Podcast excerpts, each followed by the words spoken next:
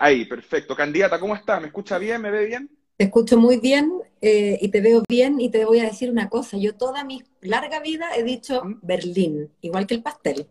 Y Ya, mi padre decía Berlín y mi abuelo decía Berlín. Así Ah, es que lo que pasa es que yo supongo que hay, hay un, un par de Berlines eh, famosos que, ¿Mm? son, eh, que hablan en- escriben en inglés, entonces Berlin. Porque- Berlin. Pero aquí, Berlín. Todo el mundo me dice Berlín y yo me digo Berlín. Ya, o sea, usted se autodefine como Paola Berlín, pero el- el- la pronunciación correcta sería Berlin. Es que yo creo que no hay pronunciación, la pronunciación correcta supongo que sería en alemán, y no tengo claro cómo se habla, cómo se pronuncia eh, eh, la palabra Berlín en, en Alemania. No, Berlín. no sé cómo se dice. Berlín, ¿no? Yo creo que la R Claro. no se pronuncia mucho. Pero, pero lo que sí es que lo escribo sin tilde. Ahí sí que soy mañosa, porque como Ah, mis padres y mis abuelos nunca lo escribieron con tilde, porque, bueno, una palabra es un apellido, entonces los apellidos como que no Claro. siguen las normas, eh, entonces pido que le saquen el- el- la tilde, pero Berlín nomás. Perfecto. Candidata, vamos eh, aclarando algunos puntos de su candidatura. Ya, ya lo dije, usted es abogada, comunicadora y es candidata a la Convención Constitucional por el Distrito 11, Las Condes, Vitacura, Lo Barnechea, La Reina, Peñalolén. Te sí, Las Condes, Vitacura, Lobanechea, Peñalolén y La Reina. Perfecto. Y eh, va por el partido Ciudadanos, tengo entendido. Claro, voy en un cupo de ciudadanos que tuvo la gentileza de, de permitirme usar ese cupo. Yo no soy militante de ciudadanos. Ah, ya, usted va como independiente, cupo Sí, eh, ciudadano. Sí, sí, sí. Yo nunca he Ya. tenido militancia, Juan.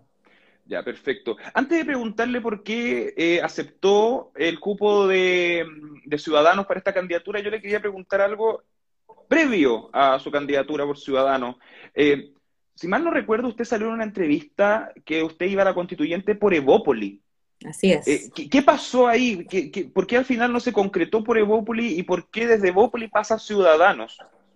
Sí, efectivamente, yo eh, estaba empezando mi campaña, era una pre-campaña en realidad, todavía no era periodo de campaña, y Evópolis se me había acercado a pedir un cupo. Mira, la verdad verdadera yo creo que la voy a escribir en mi, en mi memoria, ¿ah? cuando, cuando esté más viejita yo, no sé si le va a interesar a mucha gente. Pero Ya. digamos Pero un que- adelanto, un adelanto por acá. una- el adelanto es que si- simplemente estando yo preinscrita, porque de verdad que estaba preinscrita por eh, Evópoli en el distrito 11, que era el que, que- era el mío, digamos, el- porque yo vivo en el distrito 11, y también en el 10, que es el distrito donde yo trabajo, f- al final no, no hubo espacio para mí. Ellos, eh, yo eh, colijo o supongo que prefirieron a, a militantes, porque son militantes los que están en, en las listas, en, en las listas finales en esos dos distritos. Yo no soy militante de Bópoli, nunca he sido cercana, a, como te dije, a ningún partido político. Yo, yo, em, así es que bueno, eso todo se derrumbó y ¿Mm? tú, tú me preguntaste por qué había aceptado un cupo en Ciudadanos. Claro, ¿qué te Eh, acomoda? ¿Qué te acomoda de, de Ciudadanos? Porque si bien no eres militante del partido, aceptas el cupo por un partido. Algo de, de coincidencias debe haber algunos principios o visiones. Sí, absolutamente. Yo tengo también coincidencias con Evópolis y el hecho de que pasó lo que pasó, la verdad es que no, no quita. Yo soy una persona de centro liberal. Yo creo que estoy un poco más a la izquierda que Evópolis ujú. eh, y además soy más liberal que Evópolis. Pero me- y a mí además me parecía estratégicamente, eh, Juan, una mejor idea estar en la lista de la derecha para este distrito, porque la contienda es desigual y yo en realidad, a ver, Sí. yo no podría estar en una lista con gente cuyos principios no comparto, ¿no? Pero dicha esa salvedad, estar en una lista me parece que es un medio y no un fin en sí mismo. Para mí el fin es poder eh, llegar a la constituyente. Y me parecía que ese fin era, eh, digamos, desde el punto de vista de la ingeniería electoral, era más corto el camino en la lista de la derecha, dado que estamos, ¿para qué negarlo? Eh, yo voté a prueba, pero claramente estoy en minoría en mi distrito, ¿no? Somos mayoría a nivel país, pero no en Sí. el distrito.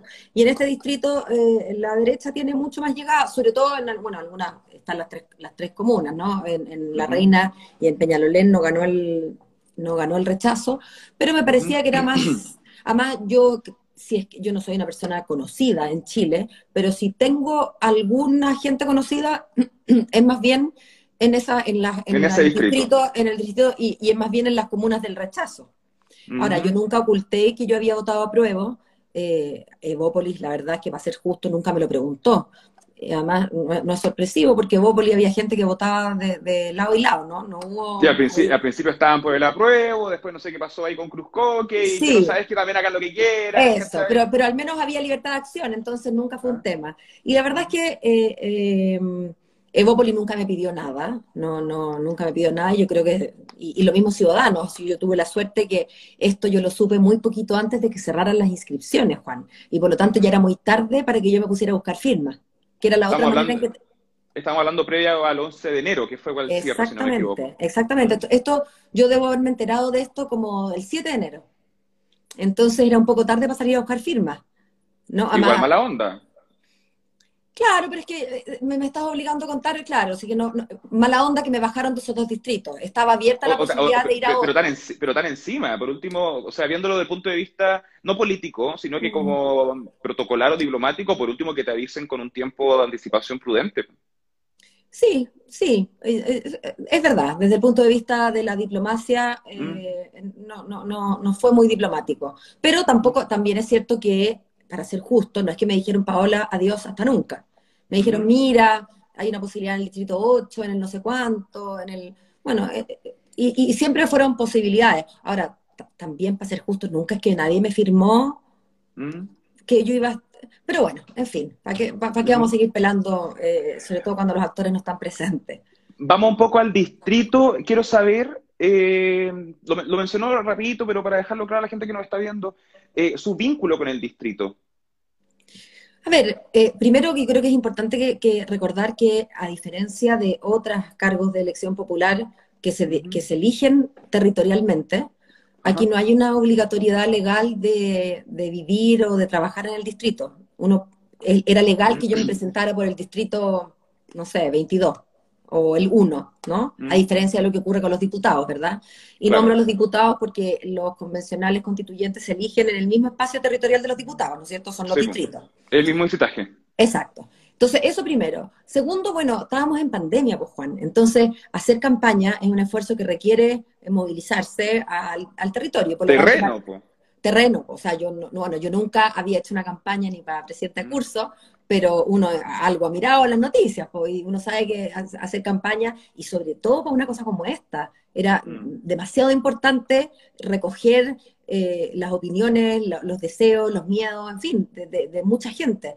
Y eso en pandemia era ya por sí difícil, así que para mí era claro que yo tenía que hacerlo en un distrito que me quedara relativamente cerca. Yo además soy mm. madre de tres hijos con los que vivo, eh, yo no tengo ayuda doméstica, tengo, hay una persona que viene una o dos veces a la semana, pero cuando puede, ahora ya no. Entonces yo además hago muchas labores eh, del hogar, digamos. Claro. Entonces, bueno, y los niños mal acostumbrados, culpa de su madre, pero no se hacen el almuerzo solos, o, o poco se lo hacen. Entonces, la verdad es que yo tengo, yo, yo tenía que cumplir como labores y no tengo marido o mujer para dejarle el, encargo. Entonces, mm. también como que después pensaba, bueno, está bien, hay que tener algún vínculo, hay que conocer, si uno va a ir a, meterse un distrito, es más cómodo, es más fácil eh, conocerlo. Yo tenía que aprender todo, Juan. Yo nunca había hecho mm. eh, campaña, nunca había estado cerca de un político, de, un, de una mm. campaña, de, y por lo tanto aprender todo eso y además encima empezar a conocer el territorio ya me parecía que eran demasiados aprendizajes para una cabeza.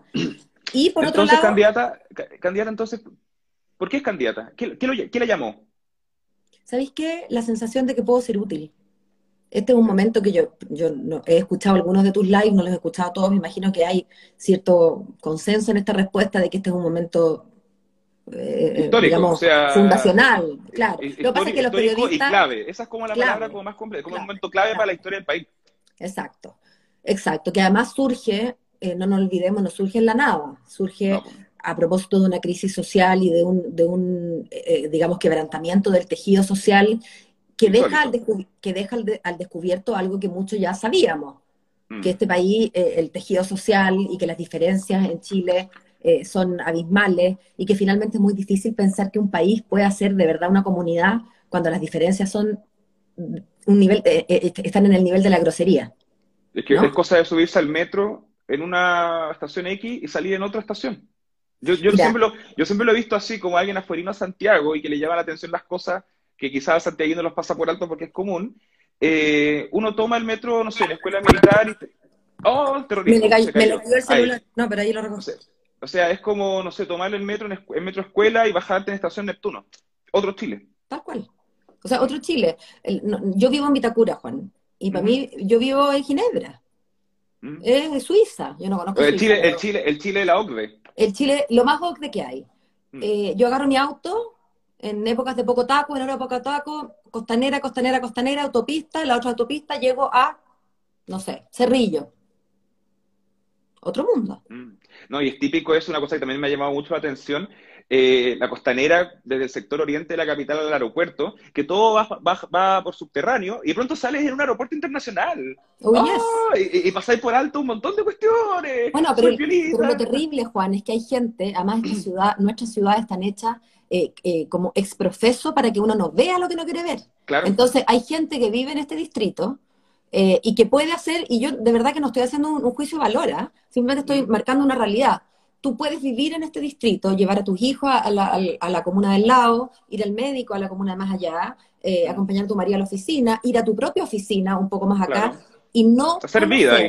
Hacer vida y morirte sin haber conocido, ya no te digo Chile, Santiago, a 10 kilómetros de mi casa. Que ya, mm. claro, el centro, todo el mundo conoce el centro, ya soy ya tontera, todo el mundo sabe dónde queda la Plaza Italia y dónde queda el barrio cívico, pero eso no es Chile. No. Entonces, hay diferencias, yo no soy comunista, no, no quiero, eh, no imagino un mundo sin Estado como el ideal marxista. ¿no? Donde el proletariado y, eh, sea el que... no es eso lo que yo, eh, lo que yo sueño y lo que yo... Pero lo que yo sí considero es que los niveles de, y bueno, no solamente yo, que los niveles de diferencia que hay en Chile son, ¿sabéis qué? Son tan groseros que impiden a la gente mirarse a los ojos. Mm. Impiden a la gente mirarse a los ojos. Imagínate esta, si esta pandemia no hubiera sido, eh, no hubiéramos tenido la suerte y la idea de que este estado de excepción y las autoridades atinaran a que por lo menos en esta pasada no podía haber dos tipos de, salud y entonces eh, la señora de Cerrillo y la señora de Locurro eh, han tenido la misma atención, la misma vacuna. Imagínate lo que sería Chile ahora. En mi barrio yo estaría vacunada probablemente, ¿verdad? La señora que viene a trabajar a mi casa, la Moni, que viene dos veces a la semana, quizás no estaría vacunada.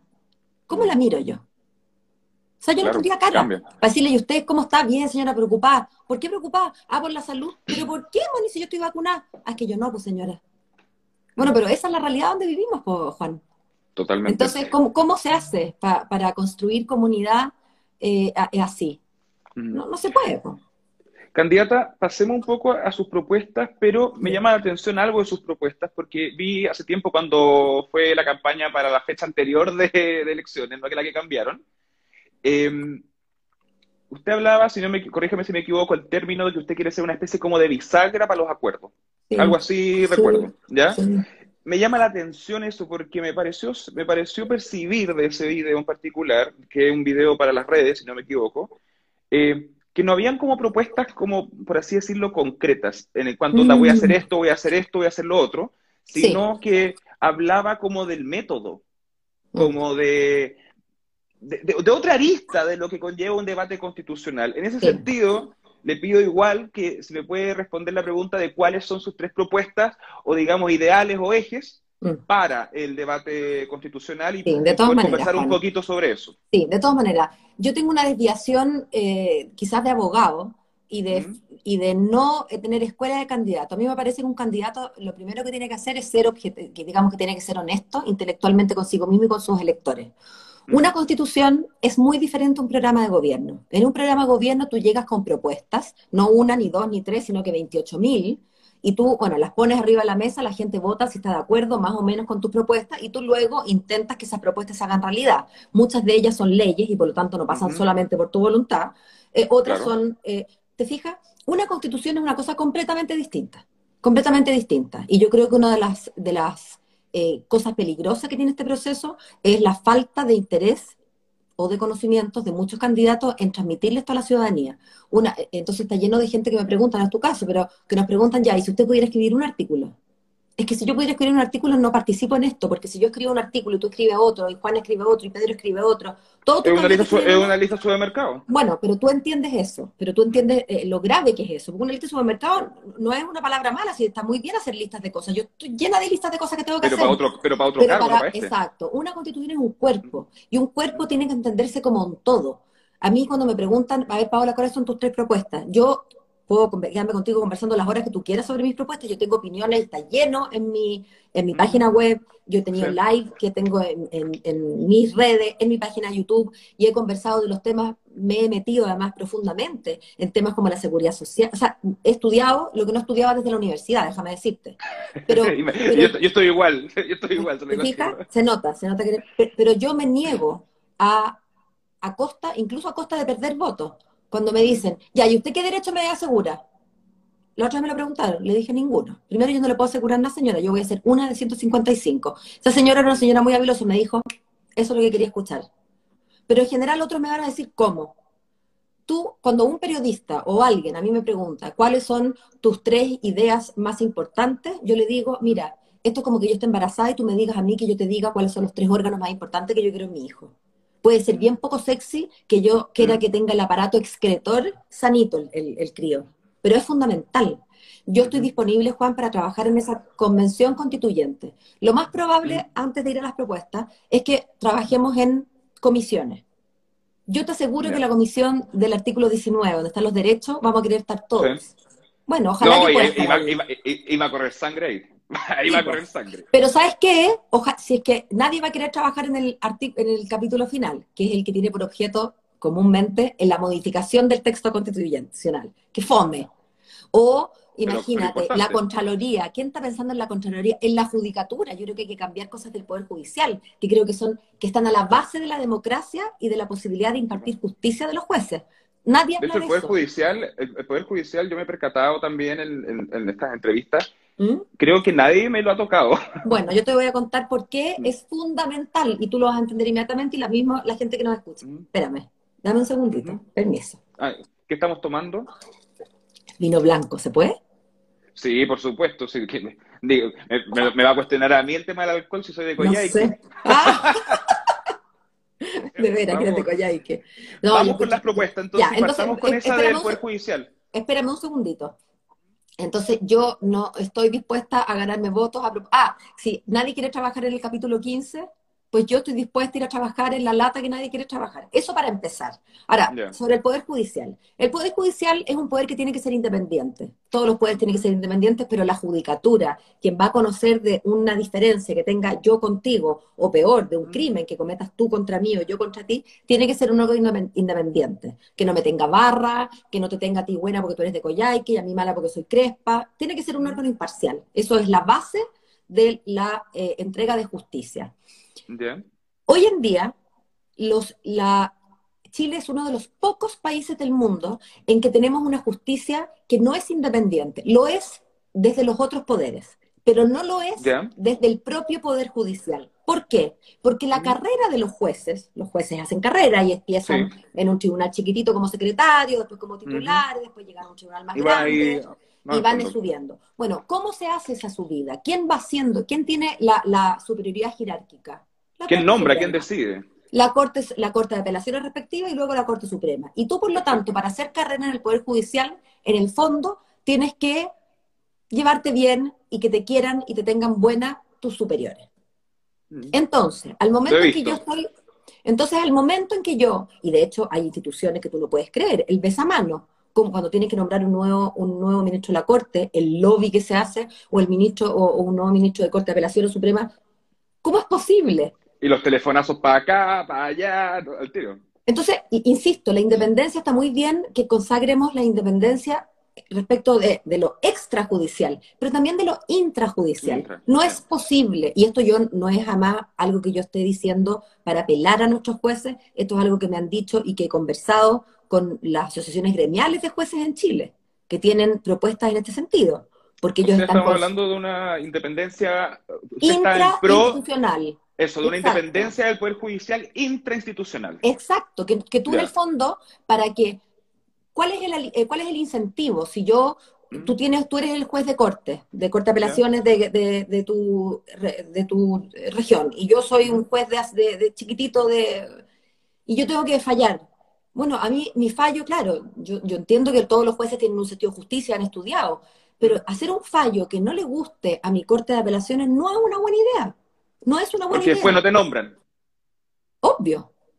Obvio. No puede ser que mi subida o bajada, que mi destino en esta carrera funcionaria, en el Poder Judicial, dependa de los mismos que están, ¿te fijas? Entonces lo que se hace en los países eh, un poquito más normales, porque en esto Chile es una anomalía, es que tienen las funciones de gerencia y de funciones de disciplinarias fuera de la Corte eh, Suprema. La Corte Suprema no es, la que, no es la que disciplina, la que reta, la que me, pone nota, me califica. ¿Te fijas? Es, otra institución, otro es otra institución. Es una institución que está, que en general es un poco más amplia, que está nombrada por jueces. No se trata que no haya jueces, pero hay jueces y hay otros poderes y expertos y académicos. Pero acá los jueces le ponen nota a los jueces chicos, los jueces grandes le ponen nota a los jueces chicos, eh, dependen de subirlos de curso, y eso no puede ser.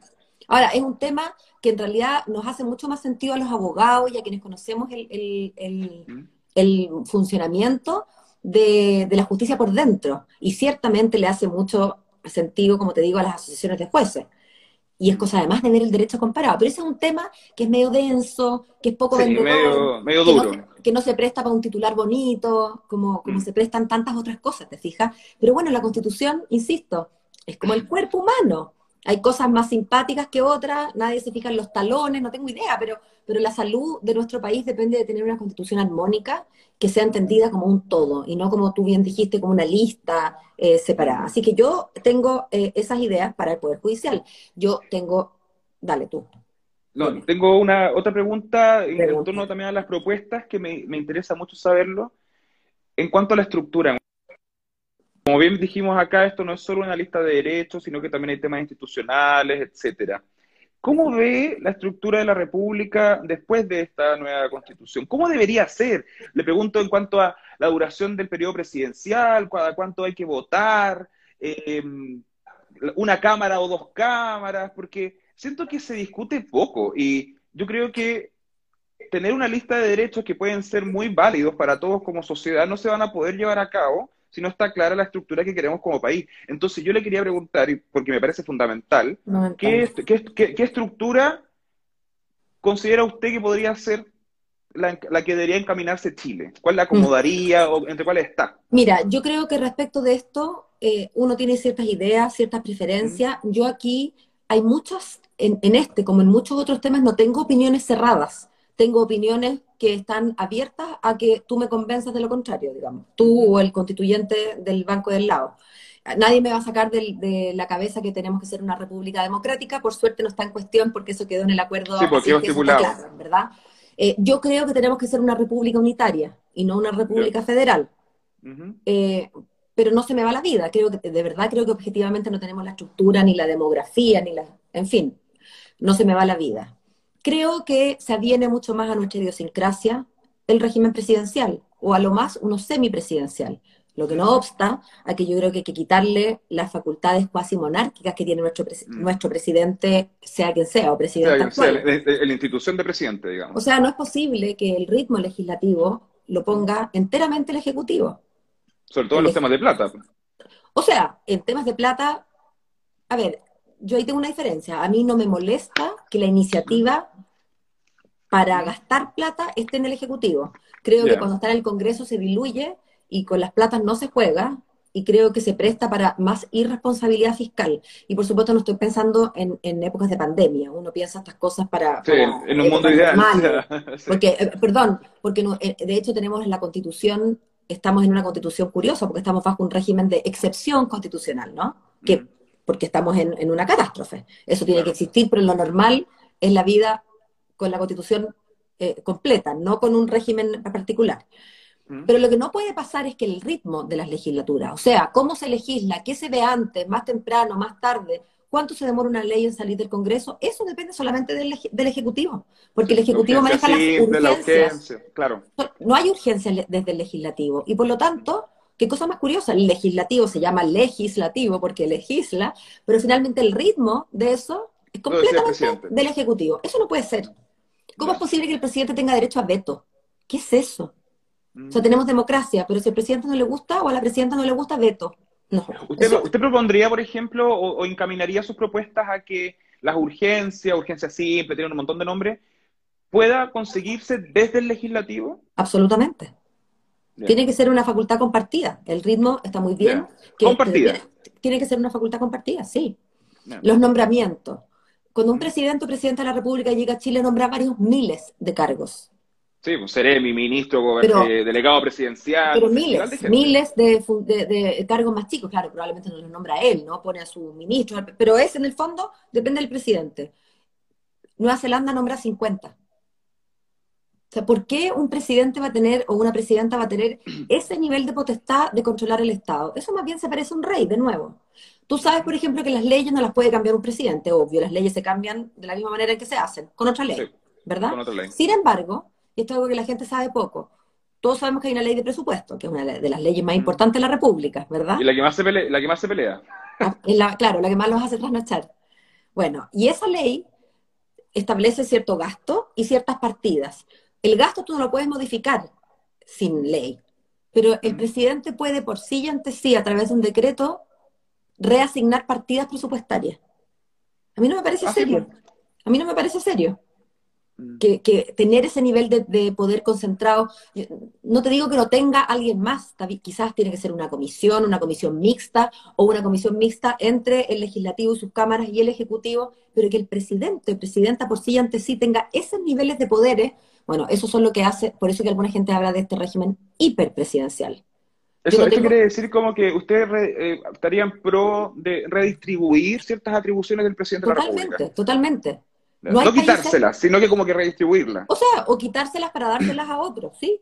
El, el, nivel de poder que hay concentrado hoy en el Ejecutivo es un nivel que no se condice ni siquiera con los regímenes presidenciales eh, de otros países. En Estados Unidos el presidente no tiene, el, claro, tiene mucho más poder porque es presidente de Estados Unidos. Sí, tiene, la, bomba nuclear en el escritorio. Tiene el botón, claro, pero en términos de facultades, mm. comparando peras con peras, el presidente de Estados Unidos no tiene la cantidad de facultades que tiene el presidente en Chile. Chile no. Y, y, nadie, nadie niega que Estados Unidos sea un régimen presidencial. No estamos hablando de un semipresidencial ni un parlamentario, ¿te fijas?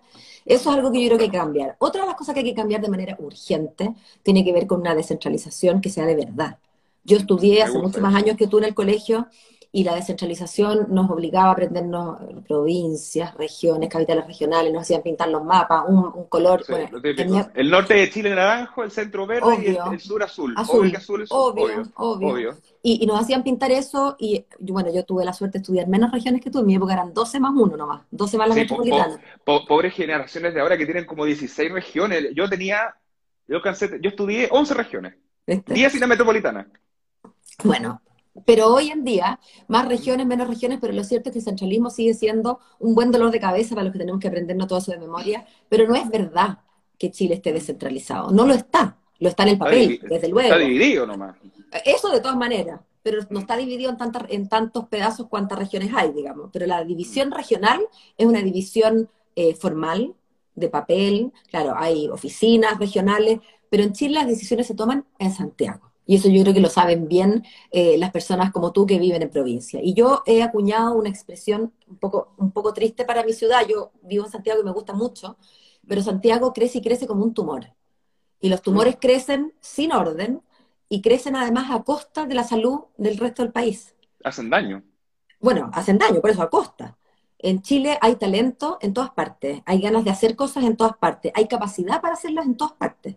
Entonces, pretender venir a Santiago para decirle a Juan cómo tiene que hacer su live y eh, no, no, no, no, no, parece, no parece inteligente. Primero, no parece justo, Juan. Pero además tampoco parece inteligente porque nos priva a los que vivimos en esta ciudad del talento y las energías de ustedes, ¿no? Para ponerlo así como de tú a tú. No, claro. Entonces, cambiar, yo no sé si la célula va a ser la comuna o va a haber una célula comunal y también una más grande, llámese región, llámese macro región, pero que tenemos que empezar a entregar poder. Y ese poder implica entregar pedazos de billetera, ¿no? Porque es muy mm. bonito que yo te diga, mira, Juan, hazte cargo. Ya, ¿y cómo lo hago? Ah, no sé. Claro, las lucas. Obvio, ¿no? Ahora, eso es, difícil. Dicen, yo nunca he tenido mucho poder y el poder que tuve en mi casa lo perdí cuando los niños fueron adolescentes, así que, pero dicen que los que tienen poder, uno se enamora del poder y es muy difícil soltarlo. Dicen que el poder es atractivo. Debe ser, pues, no tengo idea. Pero, pero aquí ya estamos más allá, yo creo, de lo atractivo, lo poco atractivo. Esto ya mm. tiene que ver con, otros vectores, con el vector de justicia, de, de, sostenibilidad. Yo creo que ya no es sostenible que un país mm. como este tenga la mitad de sus habitantes viviendo en un lugar y el 98% de las decisiones sean tomadas acá. ¿Cómo no, cómo no va a ser justo que, que los impuestos se queden, al menos en parte, en aquellos territorios donde se ejerce la actividad productiva? ¿No, es obvio acaso que si yo me tengo que mamar la planta de no sé qué, bueno, por lo menos en mi territorio se quede parte de los que, impuestos? Que tributen ahí, pues. No, es, no, es, no, no, se trata de eso, tener derechos y deberes, costos y beneficios. Entonces, hay que reequilibrar el poder desde tantos puntos de vista. ¿Para qué decir sobre, la, eh, eh, sobre el poder entre los géneros, no? Las mujeres O sea, hay mucho que hacer desde el punto de vista territorial, desde el punto de vista institucional, desde el punto de vista del género, desde el punto de vista de la inclusión. ¿Cómo es posible que, que 3 millones de personas vivan con discapacidad en Chile y, yo no los veo en, eh, ejerciendo cargos? Eh, no, no, no. Pocos se ven. ¿Por qué? Candidata, para ir cerrando, el tiempo ya se va acabando. ¿Ha vuelto la, la paloma andante, la paloma viva? para, los que no, nos cachan acá en mis evaluaciones rápidas de campaña y cosas así, me pareció muy original la de la candidata acá presente, porque la paloma es ella, o sea, es un marco, y ella camina y está dentro, lo encontré genial. ¿Cómo, ¿Cómo va eso? Y lo otro, ¿a quién se le ocurrió esa idea? ¿Cómo nació? A mí, a mí se me ocurrió. A mí se me ocurrió porque mandamos a cotizar, yo pregunté cuántas palomas se hacían para un distrito como este, y alguien me dijo mil. Mandé a cotizar mil palomas, tú no quieres saber cuánto cuestan mil palomas, ¿queréis saber? Ya, dígalo. 8 millones de pesos. 8 millones de pesos, mil palomas. En material. Todavía tenía que conseguir a alguien que me las armara. Tengo la cotización. Me muero. ¿Tú sabes qué? Y fue un impacto, una cachetada. Así como, primero que no es 8 millones de pesos, mucha plata. Pero además, por último, mucha plata eh, para dejar nada. Por ejemplo, no, e, exacto, aquí son 8 millones de pesos más basura, porque si yo me gasto 8 millones de pesos no voy a alcanzar, pero si me gasto 8 millones de pesos en publicidad en, Facebook, por último, eso no tiene un subproducto negativo, no ensucia, no, tiene, no, tiene desechos. ya, pero 8 millones de pesos para dejar esa cantidad de porquería. Averiguamos. Ah, eh, supe que había unas fundaciones que lo reciclan y hacen casas para perros, pero 8 millones. Ahora, y 8 millones de pesos mío más todo el resto. Bueno, yo Entonces en un momento dije, ¿sabes qué? Yo no estoy dispuesta. Yo además había muy temprano en la, en la campaña firmado el decálogo verde, porque me parece, mm. yo no soy una activista eh, eh, como carne, tengo basura, mm. reciclo, pero hago basura, no, no, no, no ando... Pero de verdad me parece que una constitución de este, en el siglo XXI no puede no hacerse cargo del medio ambiente y de la crisis climática y de dejarle a usted... Que no, que no sea tema, o sea... O sea, no puede, no, no, no existe. Y por lo tanto, eh, eh, un poco predicar con el ejemplo. Yo, Juan, yo no ando por la vida eh, de, modelo de nada, de santa de nada, pero, pero un poco de consecuencia y encontrar que ya, 8 millones de pesos no. Entonces, bueno, ¿qué hacemos? Porque hay que, algo hay que hacer si las palomas son muy vistosas. Y, pensé en hacer una paloma, o sea, en un cartel, ojalá con un, con un con un eh, lupa para que mi cara se viera grande, porque los ah, carteles, las caras, las mm. caras en los carteles miden como 60 centímetros y mi cara mide, ¿cachai? Pero con una lupa, mira las tonteras que me hacías hablar, con una lupa que me van a ver los puntos negros, las arrugas. Claro, hay todas las imperfecciones. Va, a parecer comercial de Cicatricure. Exacto. Next. Salvo que claro. Cicatricure me hubiera pagado, pero no se me ocurrió. Ya, chao. Claro. Y de repente dije, bueno, ¿qué pasa si hago un cartel ojalá vistoso, ojalá, no sé, con luz neón. Después cuando dije lo de la luz neón, mi gente, mi, mi jefa de campaña me dijo que no sea ordinaria. Pero claro. yo sé que las luces de neón no son muy finas, pero era un intento, no por decorar, sino que por llamar la atención. Pero al final dije, ¿sabéis qué? Vamos a hacer un cartel para Berlín y el cartel soy yo. O sea, la candidata es el cartel, el cartel es la candidata. Me referí con el cartel humano, estuve en cama. Eh, por suerte no, fue, no, no fue COVID. Eh, hoy día volvimos a la calle, hoy día fui a hacer, a apurarme en ir a visitar gente, fui a, recorrer parte del distrito, volví a una feria que me gusta mucho, me aproveché de comprar unas cosas que tenía que comprar en la feria, pero sin cartel, porque estoy con tendinitis, porque he hecho muchas ah, labores pues, domésticas. No, porque sabes que todo el día hago cosas, lavo, cocino, hago, y yo tengo más como, como soy buena para el tejido, tengo las muñecas un poco débiles. Ah, y, he estado tanto que, no he podido salir, pero tengo el cartel guardado. La verdad es que, para ser honesto, honesto, mandé a hacer tres, no es uno ah, Porque se, podía, se me podía doblar. o sea, claro, hay que tener una reserva. Puede llover, no sé, quién Exacto. De hecho, uno se mojó, así que me quedan dos y espero poder sacarlos a pasear estos días. Perfecto. Paola Berlín, Berlín, candidata a la Convención Constitucional por el Distrito 11, por un cupo independiente del Partido Ciudadanos. Muchas gracias por su tiempo y buena onda. En la lista de la prueba. Muchas gracias a ti, Juan, porque sé que estás con agenda full, que todos queremos ser parte de tu super late show, así que gracias por darte el tiempo. Que estés muy bien. Gracias a usted, hasta luego. Chao.